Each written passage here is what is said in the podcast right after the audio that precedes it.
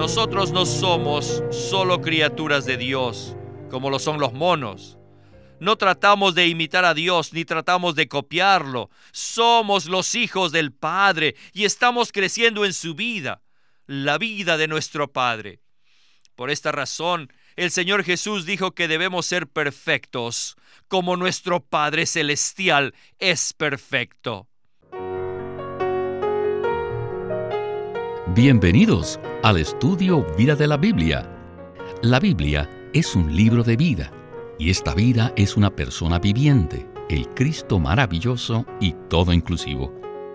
Los invitamos a que visiten nuestra página de internet radiolsm.com y allí podrán escuchar gratuitamente todos los programas radiales del Estudio Vida. Por muchos siglos, los cristianos no han entendido claramente la ley. Por una parte, en Romanos y en Gálatas dice que la ley ha sido anulada. Por ejemplo, Romanos 10.4 dice, El fin de la ley es Cristo, para justicia a todo aquel que cree. Por otra parte, en Mateo 5.17 el Señor dijo, No penséis que he venido para abolir la ley o los profetas no he venido para abolir, sino para cumplir. En el estudio Vida de Mateo de hoy, que se titula La promulgación de la Constitución del Reino, parte 8, veremos algo de la luz que permitirá entender los distintos aspectos de la ley. Y con nosotros está Guido Olivares. Gracias por darme la bienvenida a este programa. Guido, sobre la base de lo que dice Romanos 10.4, muchos cristianos piensan que podemos hacer caso omiso de la ley. ¿No es así? Sí. Por un lado, parece como que podemos pasar en alto la ley, pero por otro lado, en Mateo 5:17, el Señor dice que ha venido a cumplir la ley. Alabamos al Señor por aclararnos esta paradoja. Amén. Sí, le agradecemos al Señor por su palabra y este ministerio, los cuales nos ayudarán a resolver estas interrogantes acerca de la ley. Por una parte, el Evangelio declara que la ley ha sido abolida, que ya no estamos bajo la ley. Por eso, bajo la dispensación de la gracia, somos justificados por fe. Pero en los capítulos 5, 6 y 7 de Mateo vemos que la norma de los mandamientos ha sido elevada. ¿Qué nos puede decir al respecto? El entendimiento que tenemos de la ley es muy natural, pues muchos pensamos que Dios nos exige que cumplamos ciertos requisitos. Algunos cristianos me han dicho que ellos solamente creen en cumplir los diez mandamientos. Otros me han dicho que es imposible cumplirlos Ambos conceptos están muy lejos de la meta de Dios. Si pensamos que solo tenemos que cumplir los diez mandamientos, estamos errados, porque no lo podemos hacer. Y estamos igualmente equivocados si pensamos que es imposible cumplirlos. Lo que escucharemos hoy aclarará los tres aspectos de la ley y la función que ésta tiene en nuestra vida cristiana. El factor clave que resuelve este misterio es entender que la ley realmente consiste de tres aspectos. Número uno, el principio de la ley. Número dos, el mandamiento de la ley. Y número tres, los ritos de la ley. Déjenme repetirlos de nuevo, para beneficio de todos ustedes que están tomando nota. Los tres aspectos de la ley son los siguientes. Número uno, el principio de la ley el mandamiento de la ley y, número tres, los ritos de la ley. Para saber lo que ha sido abolido de la ley y cuál es nuestra responsabilidad como creyentes neotestamentarios, tenemos que comprender estos tres aspectos de la ley. Para ello, escuchemos nuestro estudio vida de hoy. El principio de la ley ha sido terminado.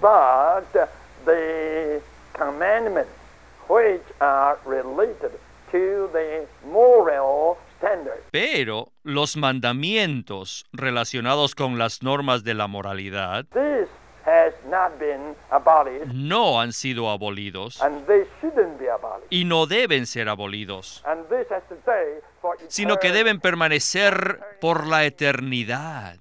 Por la eternidad vamos a adorar a Dios. No debemos adorar ídolos, ni matar, robar o mentir. Y esto va a ser por toda la eternidad. Estos son los mandamientos que conllevan normas de moralidad, las cuales el Rey en su reino celestial aún ha elevado. Creo que esto está claro. De manera que los mandamientos de la ley no han sido abolidos, sino que la moralidad de los mandamientos de la ley fue elevada a una norma superior. El Salvador Rey. En primer lugar, guardó todos los mandamientos de la ley cuando estaba en la tierra. Luego, fue a la cruz a morir por nosotros. Y por medio de su muerte sustitutiva, Él liberó su vida de resurrección y la impartió en nosotros.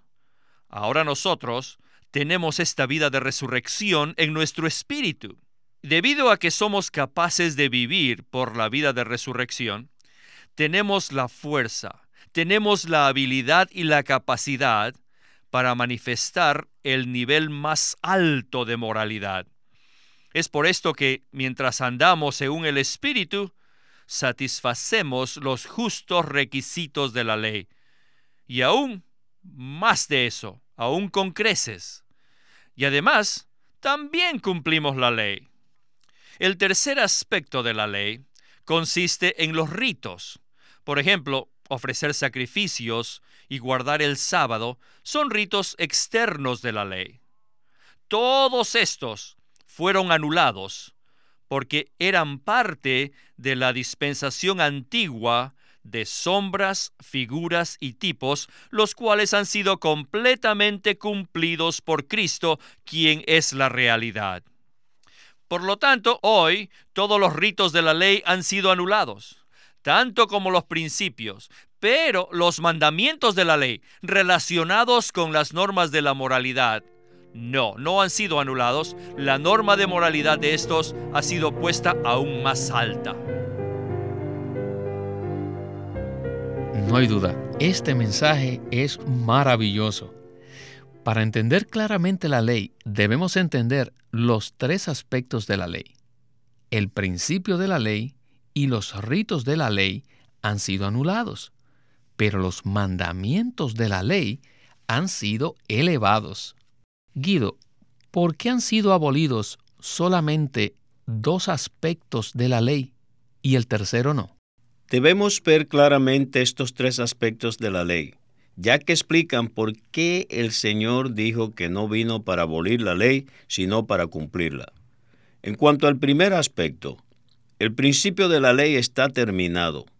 En la actualidad, en la dispensación de la gracia, Dios no nos trata conforme al principio de la ley, sino según el principio de la fe.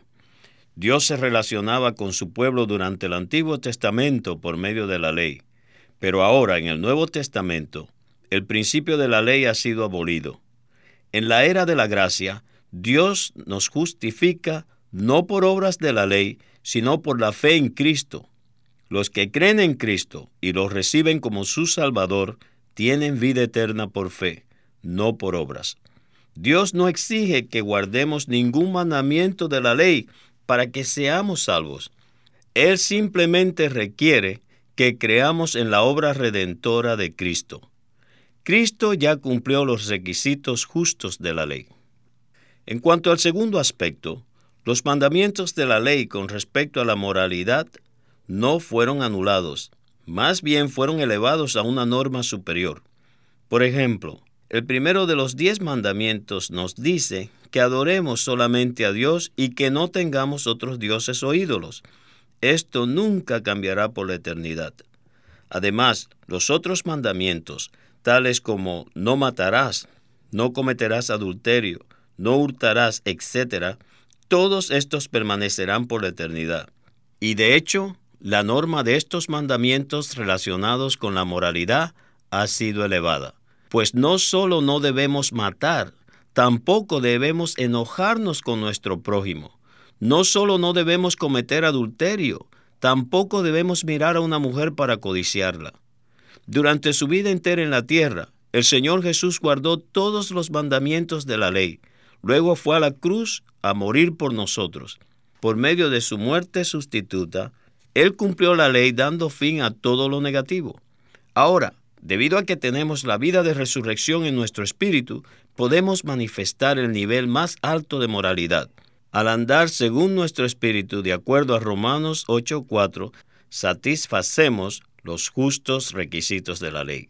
En cuanto al tercer aspecto, los ritos de la ley fueron anulados porque eran parte de la dispensación antigua de sombras, figuras y tipos, los cuales han sido completamente cumplidos por Cristo, quien es la realidad de todas las ofrendas. Esto quedará más claro en la próxima parte del mensaje.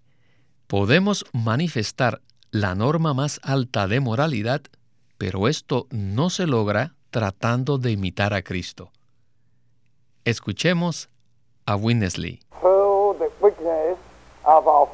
Debido a la debilidad de nuestra carne, es imposible para nosotros cumplir la ley. Además, la ley no puede hacer nada por nosotros.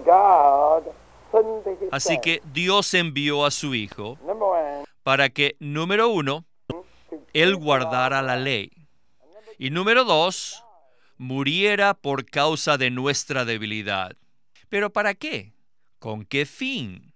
Fue a fin de que el justo requisito de la ley se cumpliese en nosotros, quienes no andamos conforme a la carne, sino conforme al Espíritu.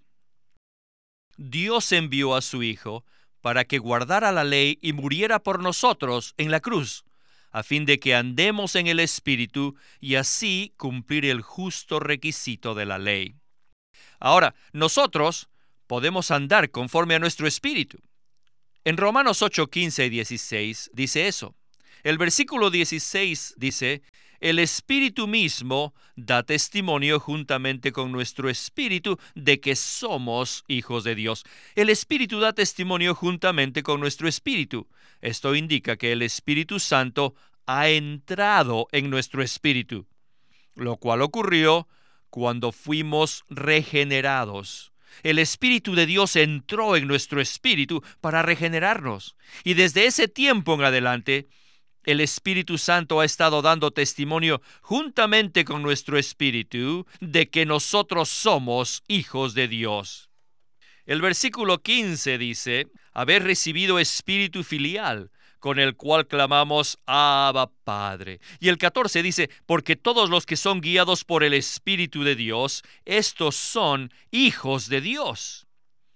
Ahora podemos comprender por qué el Señor concluyó su palabra en Mateo 5 al decir, Sed pues vosotros perfectos, como vuestro Padre Celestial es perfecto. No solo somos las criaturas de Dios para que imitemos a Dios, no. No solamente eso, sino que somos los hijos regenerados de Dios, aquellos que tienen la vida y naturaleza de Dios. Podemos vivir la vida de Dios. Somos los hijos del Padre, los que viven la vida del Padre. Bueno, Guido, aquí hay una revelación que puede cambiar radicalmente nuestra vida cristiana. ¿Cómo es que ver el hecho de que somos hijos de Dios nos salva de tratar de imitar a Dios? Muchos cristianos desean agradar a Dios y hacen todo lo posible por cumplir lo que la Biblia dice, pero con el tiempo se dan cuenta de que es imposible hacerlo. Debido a la debilidad de nuestra carne, somos incapaces de cumplir los justos requisitos de la ley mediante nuestros propios esfuerzos o buenas intenciones.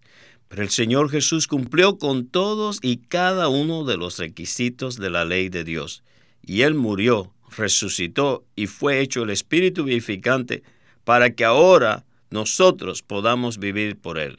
Él vive en nosotros, de manera que ahora en Cristo, por el Espíritu, tenemos la vida del Padre en nosotros, y la vida del Padre sí tiene la capacidad de cumplir la ley. Según Romanos 8:4, no se trata de que cumplamos la ley conscientemente por medio de nuestros esfuerzos, sino que ella se cumple en nosotros espontáneamente cuando andamos conforme al Espíritu. El mayor problema entre los cristianos es que siempre tratamos de obedecer al Señor y guardar los mandamientos por medio de nuestros propios esfuerzos. Pero nuestra necesidad es vivir por otra vida, o sea, la vida del Padre. Cuando fuimos regenerados al creer en Cristo, la vida y la naturaleza del Dios Padre fue impartida en nuestro espíritu. Por tanto, ahora podemos vivir por otra vida, no por nuestras propias fuerzas, sino conforme a nuestro espíritu regenerado. Muchas gracias. Bueno, queridos radioyentes, nos queda la última parte del mensaje. Regresemos a Winnesley. Here, in our spirit, Aquí, en nuestro espíritu, we become God's children, hemos llegado a ser hijos de Dios, o sea, los que contienen su vida y naturaleza.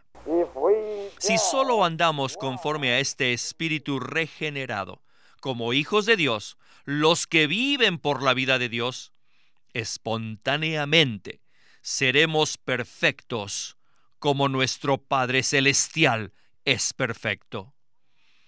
Fíjese en los pequeñitos, en los niños pequeños, cuanto más crecen, más viven como su Padre. Ellos no son monos que tratan de imitar a un hombre, no. Ellos son hijos de su Padre y crecen a la imagen de su Padre. Cuanto más crecen, más viven la vida del Padre. Del mismo modo, así somos nosotros. ¿Somos monos? Somos hijos de Dios. Aunque seamos infantiles, estamos creciendo. Todos los chiquitos son muy traviesos, pero están creciendo. Si esperamos y los dejamos que sean traviesos por un tiempo, dentro de unos 10 años crecerán. Nosotros no somos solo criaturas de Dios, como lo son los monos. No tratamos de imitar a Dios ni tratamos de copiarlo. Somos los hijos del Padre y estamos creciendo en su vida, la vida de nuestro Padre. Por esta razón, el Señor Jesús dijo que debemos ser perfectos, como nuestro Padre Celestial es perfecto. Ahora podemos entender por qué en el capítulo 5 de Mateo el Señor nos llama hijos de Dios. El Señor Jesús nos refirió varias veces al hecho de que somos los hijos o los niños de Dios, hijos del Padre Celestial. Él no dirigió estas palabras a la gente incrédula, ni a los monos o a los gentiles, sino a los hijos, los niños de Dios. Ahora, Dios no es solamente nuestro creador. No era solamente Dios para sus discípulos. En esta constitución, Él se refiere una y otra vez al Padre Celestial, porque todos sus discípulos tienen la vida y la naturaleza del Padre. Con el tiempo, al crecer en la vida, nosotros seremos como Él es. Aleluya. Mateo 5:48 dice que seamos perfectos así como nuestro Padre Celestial es perfecto. El Señor nos ha dado este versículo por si acaso pensamos que estamos bien y que guardamos los mandamientos. Entonces, Guido, ¿qué esperanzas tenemos de cumplir este nivel tan elevado? Al ver esta norma tan elevada, no tenemos ninguna esperanza en nosotros mismos. La exigencia de la nueva ley del reino es mucho más elevada que los requisitos de la ley del Antiguo Testamento. Y esta exigencia tan elevada solo puede ser satisfecha por la vida divina del Padre y no por nuestra vida natural. Si vemos esto a la luz de nuestros fracasos, no tendremos nada de esperanza en nosotros mismos. El nivel elevado, visto en Mateo 5 al 7, el cual es superior a los diez mandamientos, nos ayuda a darnos cuenta de que nuestra necesidad es volvernos a nuestro espíritu y andar conforme al espíritu. Cuando andamos conforme a nuestro espíritu, viviremos por la vida y naturaleza de nuestro Padre Celestial. No somos hijos adoptados, no somos hijastros, sino verdaderos hijos de Dios que poseen la vida del Padre Celestial porque fuimos engendrados de Dios. Bajo el principio de la fe, en la dispensación de la gracia, hoy es posible expresar la vida del Padre Celestial en nuestra vida diaria. Si andamos conforme al Espíritu, todos los requisitos justos de la ley espontáneamente serán cumplidos en nosotros y seremos perfectos así como nuestro Padre Celestial es perfecto. Muy bien. Bueno, en cuanto a los tres aspectos de la ley, a manera de resumen, podríamos decir que el principio de la ley y los ritos de la ley han sido anulados, pero los mandamientos de la ley, que requieren un nivel alto de moralidad, no han sido abolidos. Más bien, la norma de moralidad ha sido elevada, y lo único que logra llegar a ese nivel es otra vida, la vida de Cristo. Por medio de Cristo, quien es la vida de resurrección en nuestro espíritu, podemos cumplir con la norma de moralidad que exige la ley más elevada del reino de los cielos. Si vemos esto, lo experimentaremos. Aleluya. Bueno, Guido, se nos acabó el tiempo. Y en esta ocasión vuelvo a darle las gracias por sus comentarios y esperamos tenerle nuevamente muy pronto en el programa. Gracias por haberme invitado.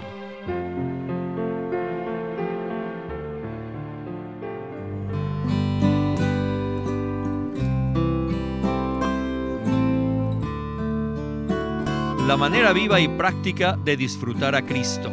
Este es un libro compuesto de ocho mensajes que Witness Lee dio en 1972 en Los Ángeles, California. Es tan precioso leer estos mensajes porque nos llevan a amar al Señor y a alabarlo más y más por lo precioso que Él es. En la manera viva y práctica de disfrutar a Cristo hay un capítulo para ser aquellos que aman locamente a Jesús. Un capítulo preciosísimo. Otro capítulo, por ejemplo, también trata del nombre del Señor y de cómo podemos llegar a ser la Jerusalén que Dios busca. Este es un libro extraordinario de cómo podemos disfrutar al Señor en medio de nuestras circunstancias, en medio de donde estemos y a pesar de cualquier cosa que nos pase. Es un libro muy pequeño, de solo 64 páginas, pero está lleno de vida, tiene mucha vida y muchos ejemplos prácticos de cómo podemos disfrutar al Señor. Consíguelo llamándonos o escribiéndonos y el título de este libro es La manera viva y práctica de disfrutar a Cristo por Witness Lee. De nuevo, la manera viva y práctica de disfrutar a Cristo. Watchman Nee llegó a ser cristiano en la China continental en 1920, a los 17 años de edad, y ese mismo año comenzó a producir sus primeros escritos. En casi 30 años de ministerio se demostró claramente que él era un don especial que el Señor dio a su cuerpo con el fin de adelantar su obra en esta era. En 1952 fue encarcelado por su fe en Cristo y permaneció en la prisión hasta su muerte en 1972. Sus palabras, sus escritos, continúan siendo una rica fuente de revelación y provisión espiritual para el pueblo cristiano de todo el mundo. Witness Lee nació en 1905 y fue criado en una familia cristiana. A la edad de 19 años fue completamente capturado para Cristo, a quien se entregó incondicionalmente para predicar el Evangelio el resto de su vida. Al comienzo de su servicio al Señor, conoció a Watchman Nee, quien ya era reconocido predicador, maestro y escritor, y con él sirvió en la casa publicadora llamada Librería Evangélica de Shanghai. En 1949, Witness Lee fue enviado por el hermano Ni y sus colaboradores a que saliese del país a Taiwán para asegurarse que lo que el Señor les había dado no se perdiera. y allí comenzó la obra de predicación y publicación, por lo que también experimentó la abundante bendición del Señor. En 1962, el hermano Lee recibió la carga de ir al occidente y fue y se estableció en California. Durante sus 35 años de servicio en los Estados Unidos, ministró en reuniones semanales, conferencias, entrenamientos, dio miles de mensajes y publicó más de 400 libros, los cuales se han traducido a más de 14 idiomas. Él nos ha dejado una presentación prolífica de la verdad en la Biblia y su obra principal, el estudio vida de la Biblia, tiene más de 25.000 páginas de comentarios de todos los libros de la Biblia, desde el punto de vista del disfrute de Dios que los creyentes deben tener y de la experiencia de la vida divina en Cristo por medio del Espíritu Santo. También fue el editor principal de una nueva traducción de la Biblia en chino llamada La Versión Recobro, la que también está en español y otras lenguas. Esta contiene un gran número de notas explicatorias y referencias marginales que son muy espirituales. En 1965, el hermano Lee estableció el Living Stream Ministry, una corporación sin fines de lucro en Anaheim que oficialmente representa el ministerio de Watchman Lee como el de sí mismo. Este ministerio enfatiza la experiencia de Cristo como vida y la unidad práctica de los creyentes. Este énfasis llevó a las iglesias bajo su cuidado a que crezcan en la vida cristiana y su función en el cuerpo de Cristo él tenía la convicción de que la meta de Dios no es tener solo grupos o fraternalismos cristianos, sino el cuerpo de Cristo.